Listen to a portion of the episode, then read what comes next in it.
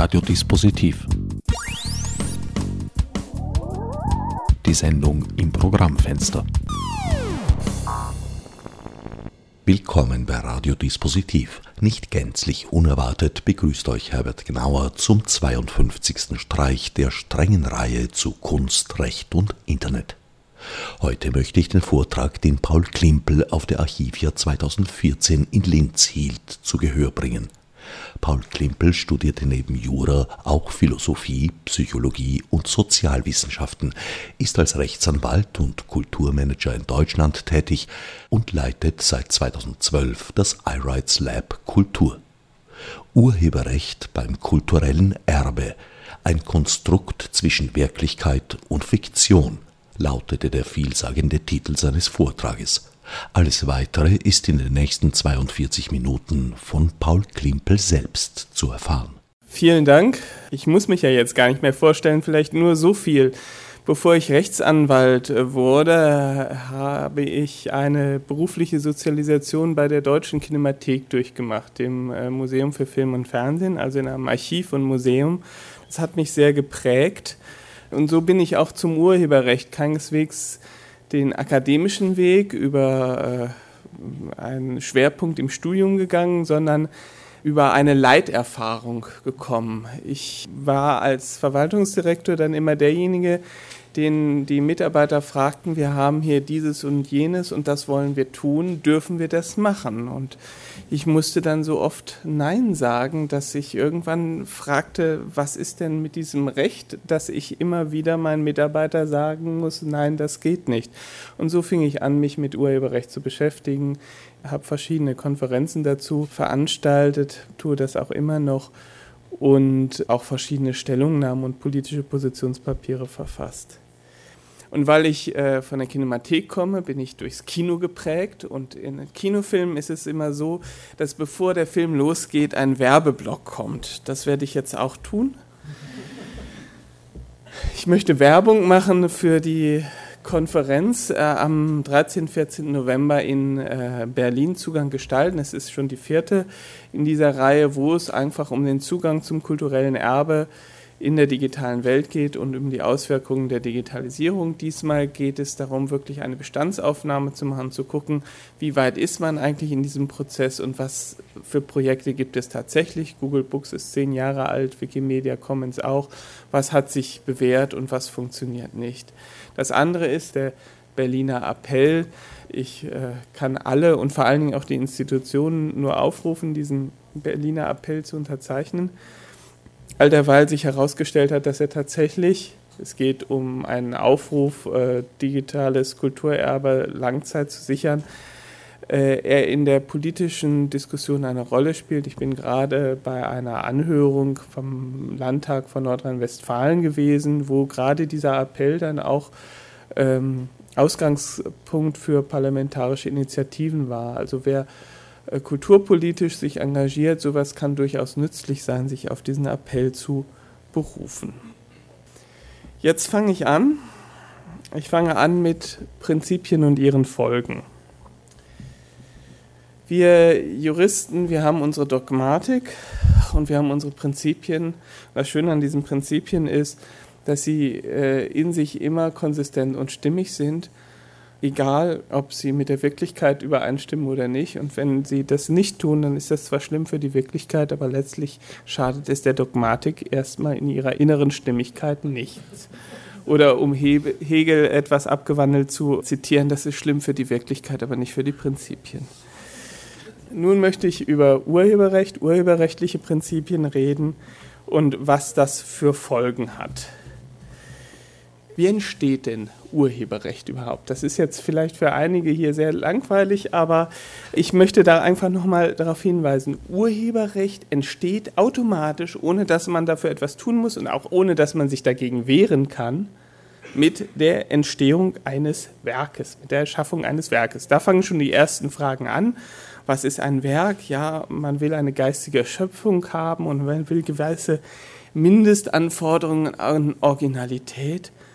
Aber was das genau ist, also wann diese Schöpfungshöhe erreicht ist, das ist dann schon wieder umstritten. Ich kann nur sagen, die Anforderungen an Originalität sind immer, immer niedriger geworden. Also die sogenannte Schöpfungshöhe ist inzwischen keine Höhe mehr, sondern also nur noch eine fast im Fußboden verschwindende Schwelle geworden. Und als Anwalt kann ich niemanden erraten, sich in einer Auseinandersetzung darauf zu berufen, dass bestimmte Inhalte keine Schöpfungshöhe haben, weil die Gerichte die sowieso immer weiter absenken. Aber das ist schon das erste Problem, dass man gar nicht weiß, wann ist etwas überhaupt ein Werk, wann ist diese Schöpfungshöhe erreicht. Noch schwieriger wird es dann mit der Übertragung.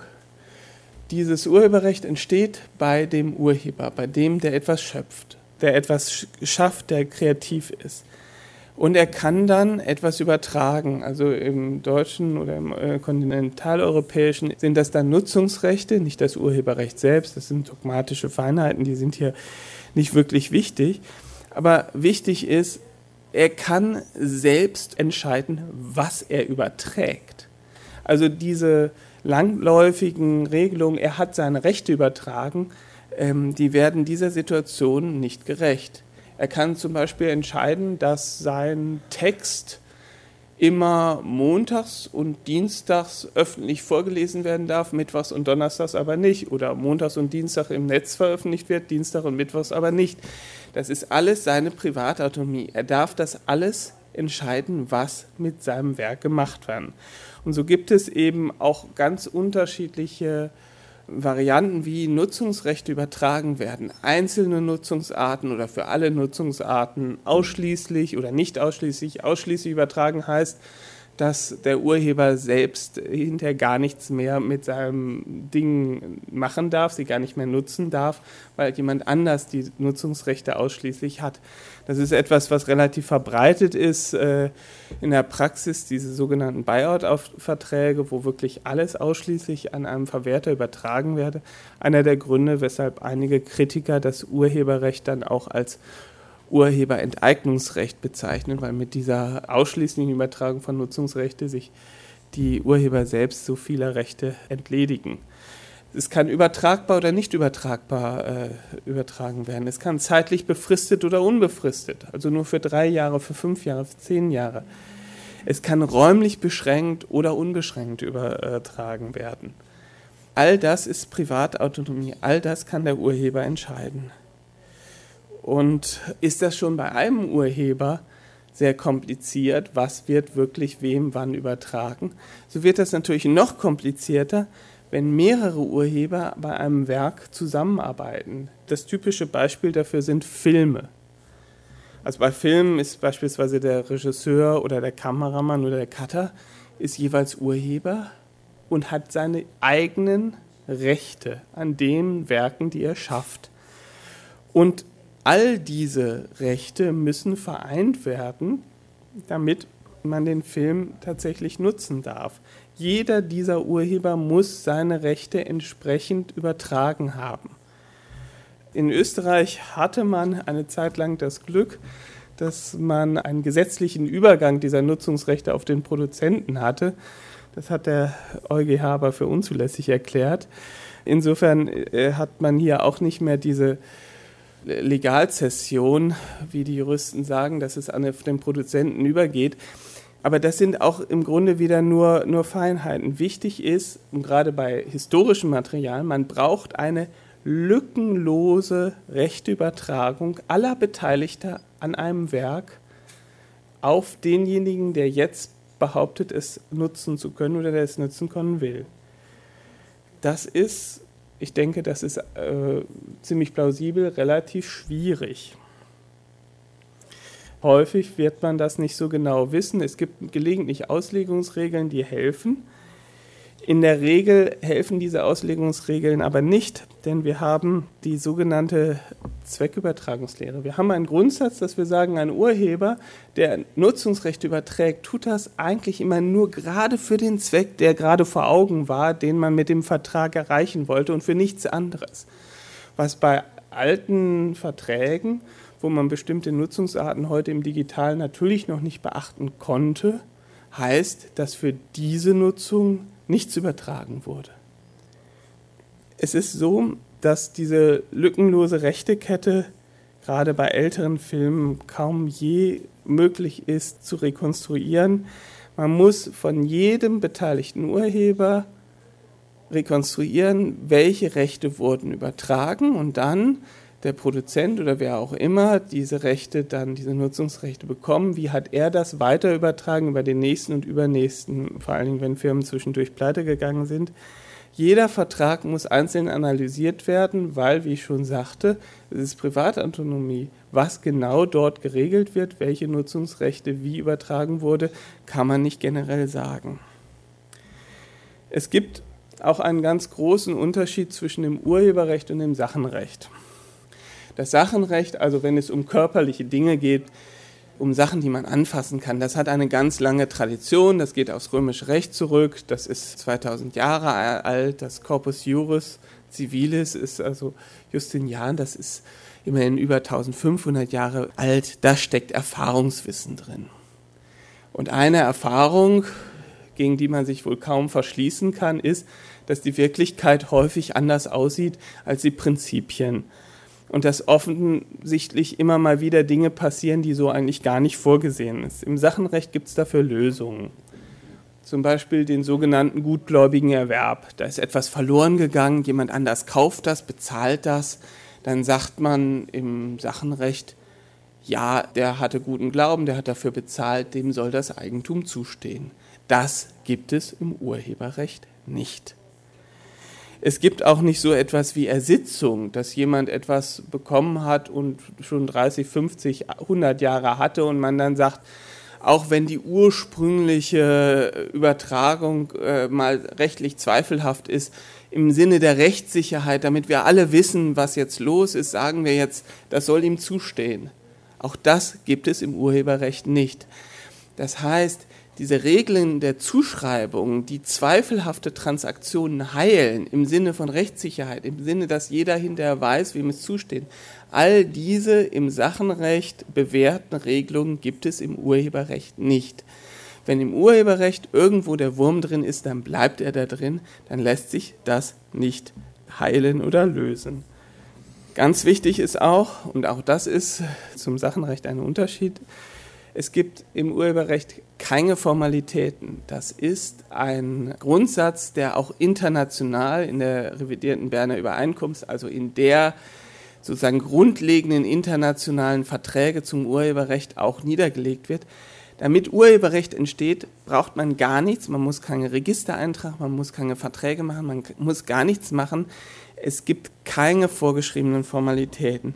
Das ist natürlich ziemlich absurd, wenn man sich überlegt, dass so etwas Fassbares wie ein Haus, wo jeder weiß, was das ist und wie sich das anfühlt und wo das steht, um das zu übertragen, braucht man unglaublich viel Formalitäten, notarielle Verträge, man braucht Grundbucheintragungen, man braucht Genehmigung. Aber bei so etwas völlig Flüchtigem wie einem Werk, wo irgendwo auch sehr schwierig ist, äh, irgendwie äh, klar zu sein, wem gehört das oder wo, wem steht das zu, da braucht man überhaupt keine Formalien. Und das ist natürlich ein Problem, weil es in der Tat häufig auch gar keine schriftlichen Unterlagen gibt. Also gelegentlich werden Nutzungsrechte mit schriftlichen Verträgen übertragen, dann hat man wenigstens was. Häufig steht in denen aber auch nicht richtig genau drin, was übertragen wird. Dann muss man versuchen, das auszulegen. Häufig werden aber auch gar keine Verträge gemacht. Allenfalls mal irgendwie so eine Notiz auf der Rechnung. Äh, wir stellen Ihnen 3000 Euro in Rechnung äh, für die Nutzungsrechte. Dann kann man mal überlegen, was für Nutzungsrechte gemeint sind. Und solche Rechnungen, auch das ist wichtig, werden meistens nach zehn Jahren weggeschmissen, weil die hebt man ja nur auf für, für, fürs Finanzamt, dann hat man überhaupt keinen Nachweis mehr. Das heißt, es gibt weder eine gesetzliche Pflicht, irgendwelche Formalien einzuhalten, noch gibt es eine, eine Übung, das zu machen. Das gilt gerade, was historische Materialien angeht. Da gibt es häufig überhaupt gar nichts Schriftliches zu. Also es gibt nur mündliche Absprachen, es gibt ungenaue Verträge und es gibt häufig nur Rechnungen statt Verträge. Der fünfte Punkt zum Urheberrecht, was dieses Prinzip angeht, sind die extrem langen Schutzfristen, 70 Jahre nach dem Tod des Urhebers. Also die Schutzfristen sind auch in den letzten 100, 120 Jahren permanent erhöht worden. Die waren mal sehr viel kürzer.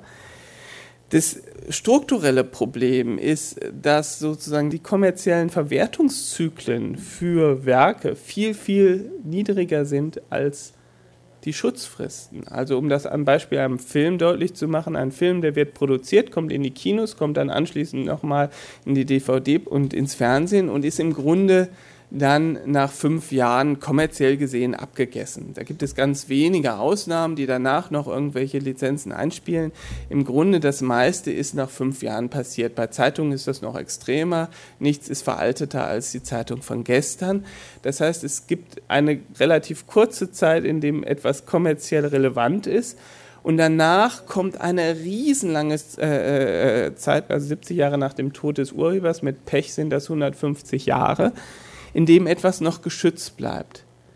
Unterlagen über rechte Fragen werden aber meistens nur so lange äh, überhaupt aufgehoben, wie sie überhaupt eine Relevanz haben, weil es kommerziell äh, Auswertungsmöglichkeiten gibt. Und so gibt es für viele Dinge gar nichts mehr, wo die kommerzielle Relevanz weggefallen ist.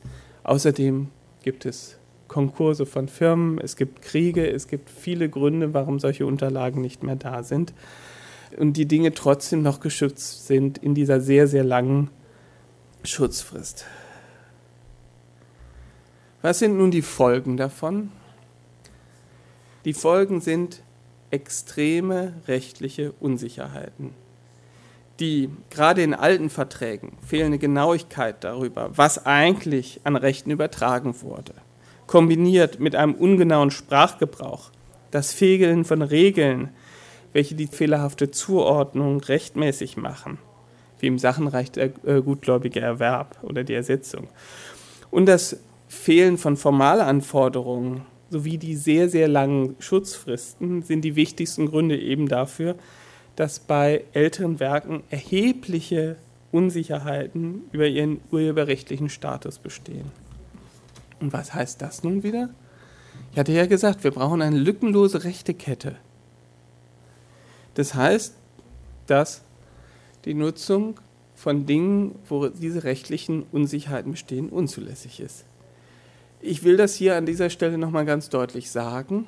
Die Nutzung von urheberrechtlich geschütztem Material ohne klare und nachweisbare Zustimmung des Urhebers ist nicht nur in Deutschland, sondern eigentlich in allen europäischen Ländern nicht nur verboten, sondern auch strafbar. Das ist, wenn man von der gesetzlichen äh, und der rechtlichen Dogmatik ausgeht, erstmal die Situation. Wir wissen sehr wenig über diese rechte Fragen, wir wissen sehr wenig über den rechtlichen Status und überall, wo diese Unsicherheiten sind, dürfen wir nichts tun. Das Schöne an dieser Welt ist, dass es nicht nur rechtliche Dogmatik gibt. Das Schöne an dieser Welt ist, dass es auch eine Praxis gibt. Und diese Praxis sieht häufig ganz anders aus. In dieser Praxis, und das hat sich herausgestellt, ist es einfach notwendig, dass Rechte zumindest irgendwie jemandem zugeschrieben wird. Also das gilt jetzt nicht nur für Archive, Museen und Bibliotheken, die natürlich einen Rechteinhaber brauchen, den sie fragen können, eine Erlaubnis haben müssen für ihr Handeln. Das gilt viel, viel mehr noch für die ganzen kommerziellen Verwertungen denn durch die Digitalisierung gibt es plötzlich neue Verwertungsszenarien, die es früher gar nicht gab. Distributionswege sind im äh, digitalen viel, viel billiger geworden. Plötzlich kann man Dinge vertreiben, kommerziell verwerten, wo das noch vor zehn Jahren undenkbar gewesen wäre. Und gleichzeitig sind das natürlich die Verwertungsmöglichkeiten, die im Zweifel rechtlich nie irgendwo geklärt, dokumentiert und wo Rechte entsprechend übertragen worden sind. Deshalb besteht dieser Wunsch, Rechte zuzuschreiben. Einfach zu wissen, diese Nutzungsrechte hat der und der. In der Praxis hat sich ein Risikomanagement durchgesetzt, das Rechteklärung ersetzt hat. Also statt tatsächlich zu klären, wer hat die Rechte an diesem oder jenem Material, sagt man, wie hoch ist denn das Risiko, dass äh, mir was passiert, wenn ich das nutze? Und könnte der das haben? Und wenn er das hat, ähm, äh, wie hoch ist das Risiko, ähm, dass was passiert? Oder wenn er es nicht hat, äh, dass ich irgendwie in Schwierigkeiten komme? Das ist die Praxis. Und diese rechte Anmaßung oder diese rechte Zuschreibung, die möchte ich nun noch mal etwas genauer untersuchen. Also ich habe eben die Theorie untersucht, also lückenlose Rechtekette und alles muss vom Urheber, jede Nutzungsart ganz genau nachgewiesen werden, dass diese Nutzung erlaubt ist. Was ist denn die Praxis? Die Praxis bei historischen Materialien, wo häufig niemand mehr weiß, wer welche Rechte hat, wo alle Verträge verloren sind. Denken Sie an einen Spielfilm aus dem Jahre 1928. Die Produktionsunterlagen sind verbrannt im Bombenhagel. Es gibt auch keine Briefe mehr, es gibt kaum noch Unterlagen. Dieser Film ist in einem Filmarchiv 28. Aber glauben Sie doch nicht, dass es Unterlagen gibt, aus denen klar hervorgeht, wer denn heute die Rechte zum Streaming hat. Einer Nutzungsart, an die damals natürlich noch niemand gedacht hat. Trotzdem passiert so etwas. Trotzdem werden auch alte Filme digital verwertet und trotzdem gehen Sie mal zu einem beliebigen äh, Mediamarkt, gucken Sie sich äh, DVD-Regal an. Dort finden Sie ganz viele Filme, die sehr alt sind und die trotzdem digital vertrieben worden sind. Was passiert? Wie funktioniert diese Rechtezuschreibung? Also das einfachste und vielleicht auch unsympathischste Form der Rechtezuschreibung ist der Betrug. Und das ist gar nicht so selten. Es gibt Firmen, die haben ihr Geschäftsmodell darauf aufgebaut, dass sie behaupten, die Rechte für bestimmte Materialien zu haben. Und diese Rechte gegenüber anderen geltend machen. Also stellen Sie sich jetzt vor, Sie wollen heute Abend äh, in einer öffentlichen Veranstaltung hier, ich meine jetzt die Veranstalter dieser Konferenz, einen Film zeigen. Und jetzt kriegen Sie einen Brief von einer Firma, die sagt, wir haben die Rechte daran, bitte zahlen Sie uns 200 Euro für diese öffentliche Vorführung. Zu hinterfragen, haben Sie das denn wirklich? Können Sie uns mal bitte nachweisen, dass Sie das haben? Können Sie uns mal bitte alle Verträge zeigen und die lückenlose Rechtekette? Das macht keiner. Und selbst wenn man Zweifel daran hat, ob sie wirklich diese Rechte haben, sind diese Zweifel natürlich etwas, was abgewogen wird gegen das Risiko, oh Gott, wenn sie es doch haben, haben wir hinterher Ärger. Deshalb lassen sich gerade auch Gedächtnisinstitutionen, gerade öffentliche Einrichtungen, die natürlich dann auch nicht so einen, einen juristischen Unterbau haben, häufig auf solche auch betrügerischen Forderungen ein. Und wie gesagt, es ist ein Geschäftsmodell wenn Sie eine betrügerische Firma sind und Rechte behaupten und in einen von 100 Fällen kriegen Sie damit irgendwelche Lizenzzahlungen, dann hat sich das doch für Sie schon gelohnt. Sie suchen sich natürlich Dinge aus, wo die rechte Lage so unklar ist, dass man das Gegenteil auch schwerlich beweisen kann. Die andere Kategorie von Rechtezuweisung ist die Überdehnung der Reichweite von Rechten. Häufig ist das so, ich bleibe jetzt mal beim Beispiel des Films, dass natürlich man die Rechte zur Kinovorführung noch irgendwo nachweisen kann, auch bei älteren Filmen. Aber gilt das bitte sehr auch für die DVD-Produktion? Gilt das auch für Streaming? Im Zweifel nicht. Trotzdem wird dann diese Rechte, die für einen bestimmten Bereich da sind, auch für andere Bereiche in Anspruch genommen. Ich möchte hier ein sehr anschauliches Beispiel aus Deutschland nochmal bringen. Das ist die DVD-Produktion von Filmen vor 1966. Ich will jetzt in die Dogmatik nicht eingehen. Es ist so, dass für Filme, die vor 1966 gedreht wurden, auch unbekannte Nutzungsarten, also auch DVD-Vertrieb oder Streaming, im Vorhinein übertragen werden konnten, wenn, und das ist eben eine Rechtsprechung des Bundesgerichtshofs, wenn das in den Verträgen ausdrücklich vereinbart wurde, dass auch unbekannte Nutzungsarten mit erfasst worden sind und wenn sich diese ausdrückliche Aushandlung unbekannter Nutzungsarten auch in dem Honorar niedergeschlagen hat. Und dafür reicht es nicht, und das sagt der Bundesgerichtshof, wenn das nur in allgemein vorformulierten Verträgen steht. Formularverträgen. Ich weiß nicht, wer von Ihnen mit Filmproduktion zu tun hat. Ich glaube, es gibt keine Filmproduktion, die anders arbeitet als mit vorformulierten Verträgen. Das heißt, man kann eigentlich vor 1966 davon ausgehen, dass die ähm, Rechte, sagen wir mal, für Streaming oder für DVD-Vertrieb, äh, äh, also für damals unbekannte Nutzungsarten, allesamt nachträglich von allen beteiligten Urhebern noch eingeholt werden müssen. In einem Fall ist das auch passiert, eben bei diesem vor Gericht gekommenen Fall äh, Film Der Frosch mit der Maske. Ein anderer Film war Polizeiwache David, nee, Davidswache. Aber bei ganz vielen anderen nicht. Und wenn ich heute vor so einem DVD-Regal äh, stehe und die ganzen deutschen Produktionen von 1966 sehe, die dort vertrieben werden oder die auch im Netz als Streaming vertrieben werden, dann muss ich gestehen, dass ich, ich will keiner Firma irgendwie etwas Unlauteres oder Ungesetzmäßiges unterstellen, aber ich habe doch meine Zweifel, dass für all diese Filme in diesem DVD-Regal tatsächlich die Firmen nachträglich alle beteiligten Urheber angeschrieben, gefragt und nachträglich Lizenzen für diesen DVD-Betrieb äh, äh, eingeholt haben. Ich habe da meine Zweifel. Ich freue mich, dass es diese DVDs noch gibt, weil sonst wäre dieser Teil des kulturellen Erbes praktisch verschwunden.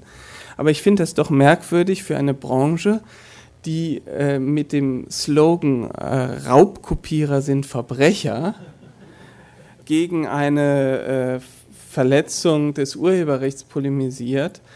Wenn Raubkopierer, also wenn der Privatnutzer, der etwas kopiert, ohne sich da äh, auf urheberrechtliche Schranken berufen zu können.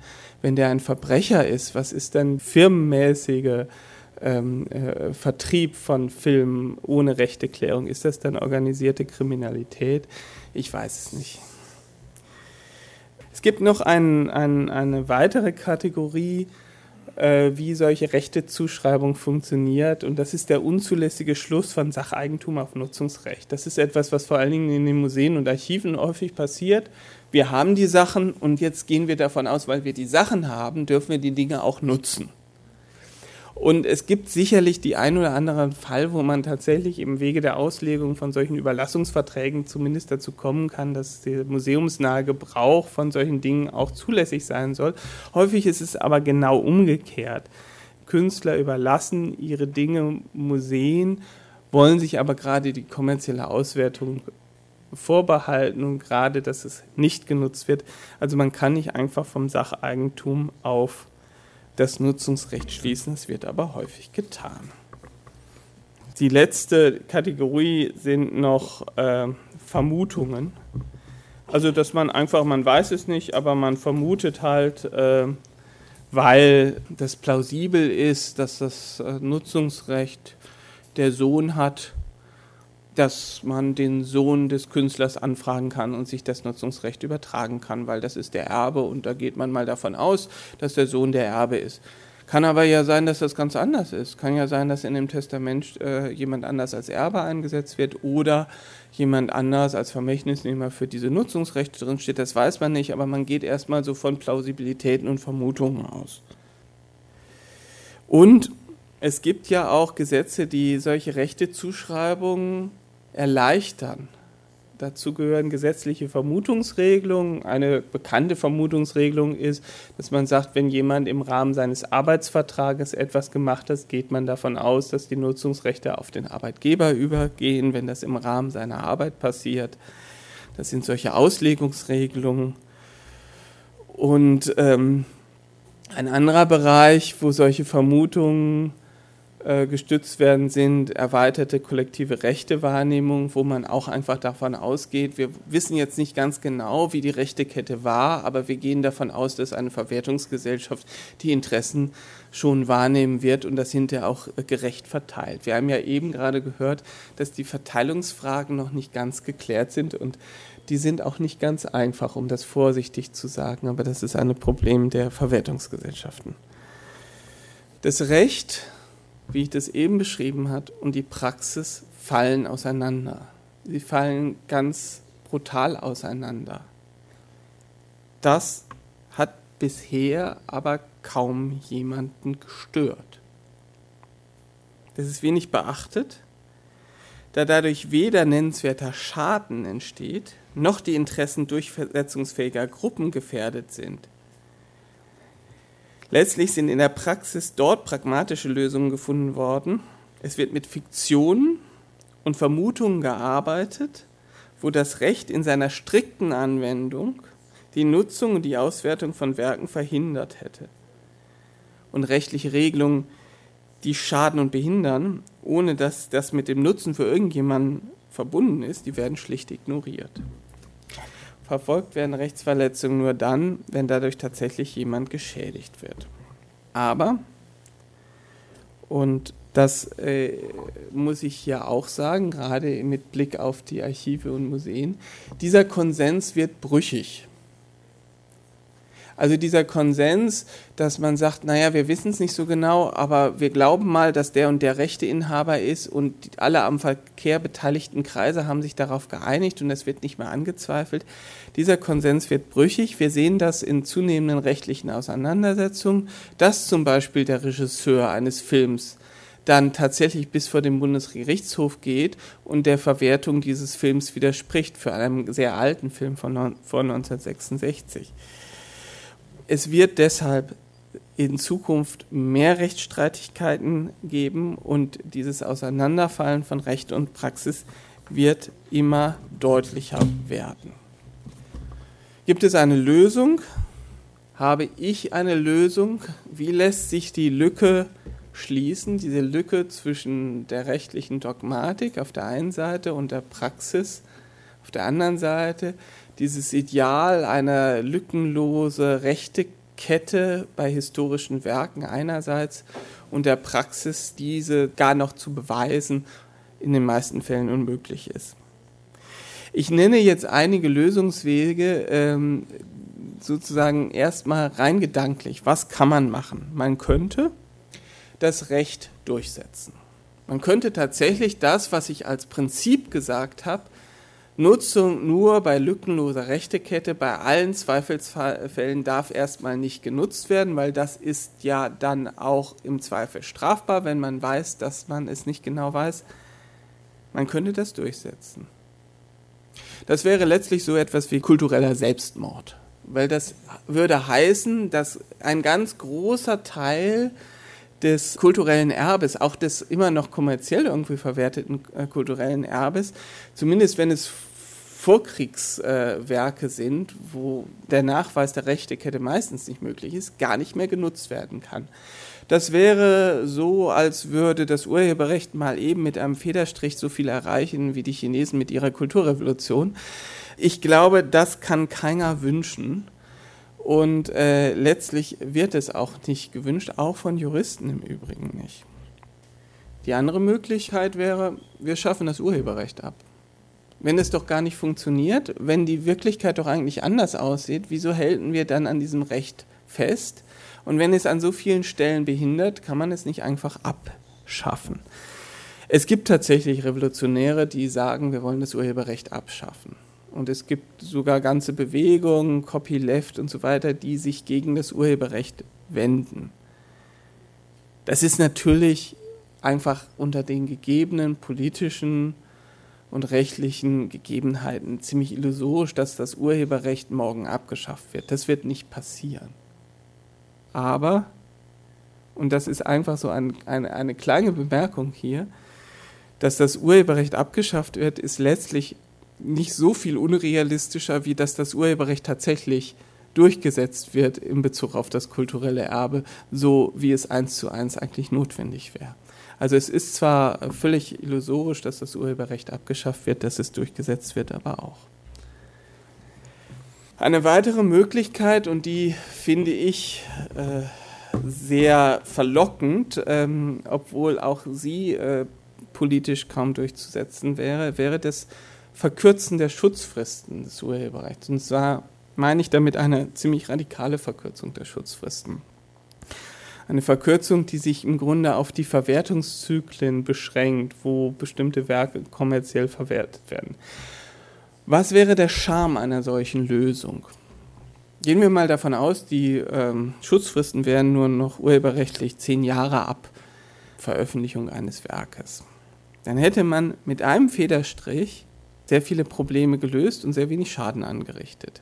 Fangen wir mit dem Schaden an. Das Urheberrecht soll die Verwertung ermöglichen, äh, soll den Urhebern ein Einkommen bieten. Die meisten Dinge sind nach relativ kurzer Zeit, nach fünf Jahren, allenfalls nach zehn Jahren, kommerziell ausgelutscht. Das heißt, ich würde mal hier behaupten, 99 Prozent aller Werke wären von so einer Verkürzung der Schutzfrist, was die kommerzielle Auswertung angeht, und Urheberpersönlichkeitsrecht, Werkauthentizität, so etwas kann man trotzdem anderweitig schützen, wären kommerziell von so einer Verkürzung der Schutzfrist überhaupt gar nicht betroffen.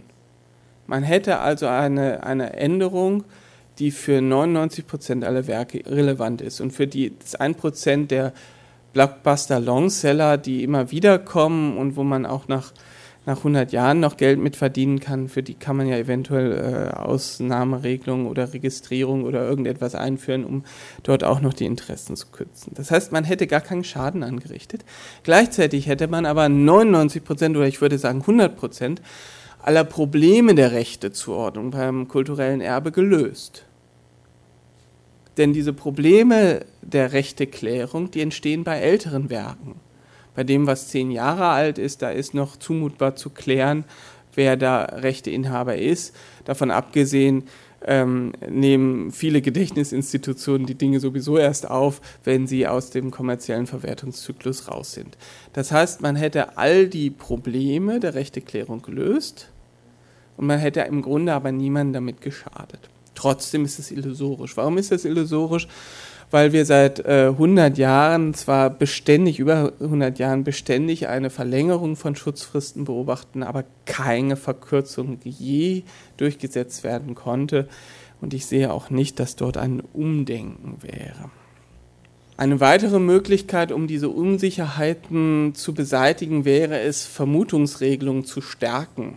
Also wenn man schon nicht gutgläubigen Erwerb erlaubt, dass man zumindest solche gesetzlichen Auslegungsregelungen, wie es die zum Beispiel bei der ähm, Erstellung von, von Werken im Rahmen des Arbeitsvertrages gibt, dass man so etwas stärkt und dass man einfach sagt, wenn man es schon nicht genau weiß, aber gesetzlich kann man sich dann darauf stützen, dass es eine Vermutung zugunsten einer bestimmten Rechteübertragung gibt dass ein Auftraggeber die Rechte haben wird und zwar nicht nur irgendwelche, sondern unbeschränkt oder zumindest sehr weitgehend. Eine weitere Möglichkeit, um diesem Auseinanderfallen von Recht und Praxis zu begegnen, wäre eine Registrierungspflicht. In den USA gab es so eine Registrierungspflicht bis 1989. Äh, da war urheberrechtlich nur das geschützt, was beim Copyright Office bei der Library of Congress registriert war. Die Amerikaner sind dann der Berner Übereinkunft beigetreten und damit empfiel auch die Registrierungspflicht. Der Vorteil der Amerikaner in Bezug auf das kulturelle Erbe ist aber, dass was ältere Werke angeht, de facto, ich meine jetzt nicht dogmatisch, aber de facto dort nur geschützt ist, was tatsächlich auch registriert ist und sie deshalb entweder äh, ein registriertes Werk haben und damit keine rechtliche Unsicherheit haben oder keinen Schutz haben und damit machen können, was sie wollen. Davon abgesehen haben sie andere Regelungen wie Fair Use, die den Umgang mit kulturellem Erbe erheblich erleichtern. Diese Registrierungspflicht wäre tatsächlich eine interessante Option. Die Europäer äh, haben es lange als große Errungenschaft gefeiert, dass es eben keine Formalitäten gibt, dass ein Urheberrecht entsteht, dass es einem armen Künstler und Kreativen auch gar nicht zumutbar wäre, sich um die Registrierung eines Werkes zu bemühen und dort noch irgendwelche Formulare auszufüllen. Auch diese Überlegungen stammen natürlich aus einer analogen Welt. Äh, wenn man bedenkt, dass man eine Registrierung heute äh, über einen Mausklick erreichen könnte, dann denke ich, sollte man doch darüber nachdenken, ob im Sinne der Rechtssicherheit nicht eine Registrierung vielleicht doch eine sinnvolle Idee wäre. Ich gebe auch zu, dass das, weil es eben auch die Änderung internationaler Verträge erforderlich mache, sicherlich nicht so schnell umzusetzen ist. Eine weitere Möglichkeit, zumindest für die Institutionen, die hier versammelt ist, ähm, Rechtssicherheit zu schaffen, wäre einfach eine Bereichsausnahme im Urheberrecht zu schaffen für Gedächtnisinstitutionen. Einfach zu sagen, Gedächtnisinstitutionen, die einen öffentlichen Auftrag haben, die dürfen das, was in diesem öffentlichen Auftrag liegt, und das muss man natürlich genau definieren, damit es nicht wirklich eine Konkurrenz dann einfach zu verlagen ist oder sowas, aber was in ihrem öffentlichen Auftrag ist, das dürfen sie tun. Und wir gehen weg von dieser Kasuistik und weg von der Rechteklärung, weil sie dürfen es tun aufgrund dieser Bereichsausnahme. Ob da ein Urheberrecht und wer das hat, spielt letztlich keine Rolle. Das wäre eine weitere Bereich, äh, Möglichkeit, Rechtssicherheit zu schaffen.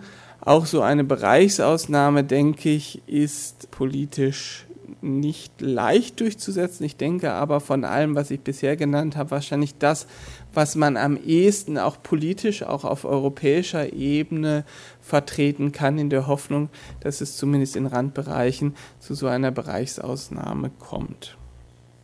Ich denke, was angebracht ist, ist keine urheberrechtliche Revolution, sondern eine Politik der kleinen Schritte. Ich sage das nicht, weil ich äh, kein Revolutionär wäre und mir das nicht manchmal wünschen würde, sondern ich sage das, weil alles andere in meinen Augen nicht realistisch ist. Politik der kleinen Schritte heißt weiter versuchen, kleinere Änderungen im Recht zu erreichen und gleichzeitig weiter versuchen, vertragliche Regelungen zu finden. Also was sollen wir jetzt machen? Wir müssen uns damit abfinden, dass im Urheberrecht Fiktionen notwendig bleiben. Also auf keinen Fall irgendwie äh, sagen, das ganze Urheberrecht ist ja schrecklich, weil das stimmt ja alles nicht, die sind gar nicht äh, Rechteinhaber. Seien wir froh, wenn wir Rechteinhaber haben, ob sie das wirklich sind oder nicht, die das behaupten, weil dann können wir mit denen arbeiten, dann können wir mit diesen denen Verträge machen. Solche Fiktionen werden notwendig bleiben, weil wir werden nie also noch mit noch so teuren Forschungsprojekten eine Rechtekette lückenlos nachweisen können. Wir brauchen Übereinkommen mit den beteiligten Kreisen und ich denke, Norwegen ist da wirklich ein äh, wegweisendes Beispiel für, in dem Moment, wo man alle Interessengruppen an einen Tisch bekommt und ein Übereinkommen hat, dass es bestimmte Nutzungsarten geben soll, ähm, wird man das äh, sowohl politisch als auch rechtlich äh, dafür einen Rahmen schaffen können. Ich denke, wir sollten uns immer klar machen, dass Massendigitalisierung äh, des kulturellen Erbes auch trotz des Urheberrechts möglich ist. Und damit uns das klar wird, denke ich, müssen wir aus unserem nationalen oder kontinentaleuropäischen Tellerrand mal verlassen und nach Norden schauen oder über den Teich. Denn es ist ja interessant, in Norwegen gibt es auch Urheberrecht. Und in den USA gibt es auch Urheberrecht. In den USA gibt es sogar eine extrem starke Content-Industrie, eine Filmindustrie. Da ist richtig viel Geld drin, da sitzen auch große Lobbyinteressen drin. Trotzdem schaffen es die Norweger, wie wir gehört haben, aber auch die Amerikaner, massenhaft Bibliotheksbestände zu digitalisieren die Amerikaner, ich will da jetzt inhaltlich und dogmatisch nicht darauf eingehen, mit ihrem Fair-Use-Prinzip und einigen anderen, äh, äh, einem sehr pragmatischen Herangehensweise, wie es die Norweger machen, haben wir gehört. Also Massendigitalisierung ist möglich, auch wenn das Urheberrecht gilt. Wir sollten hier auch einen Weg dazu finden. Aber dafür müssen die Rahmenbedingungen verbessert werden, auch in Österreich. Also Vielen Dank. Sie haben jetzt einen Auftrag. Verbessern Sie Ihre Rahmenbedingungen. Ich danke für Ihre Aufmerksamkeit. Soweit der Rechtsanwalt und Kulturmanager Paul Klimpel. Sachdienliche Links sind wie immer auf dem Website der Sendereihe unter no-na.net-dispositiv zu erspähen. Da noch ein wenig Sendezeit bleibt, möchte ich auf eine meines Erachtens interessante Veranstaltungsreihe im Nestreuhof Hammerkorn Theater hinweisen. 6. bis 20. Dezember 2014 hat dort Sam's Bar ihre Pforten geöffnet. Zu erleben ist allerlei. Jüdisches, Persisches, Jazziges, Rumänisches, Unabhängiges, Südosteuropäisches, Wienerisches, Folkiges, Israelisches – Konzerte, Texte von Kafka, Brecht, Grün, Rögler, Canetti und Schnitzler. Das genaue Programm ist im Internet unter www.hammercom.at online. Damit sind wir am Ende der heutigen Ausgabe angelangt. Fürs Zuhören dankt wie immer Herbert Gnauer.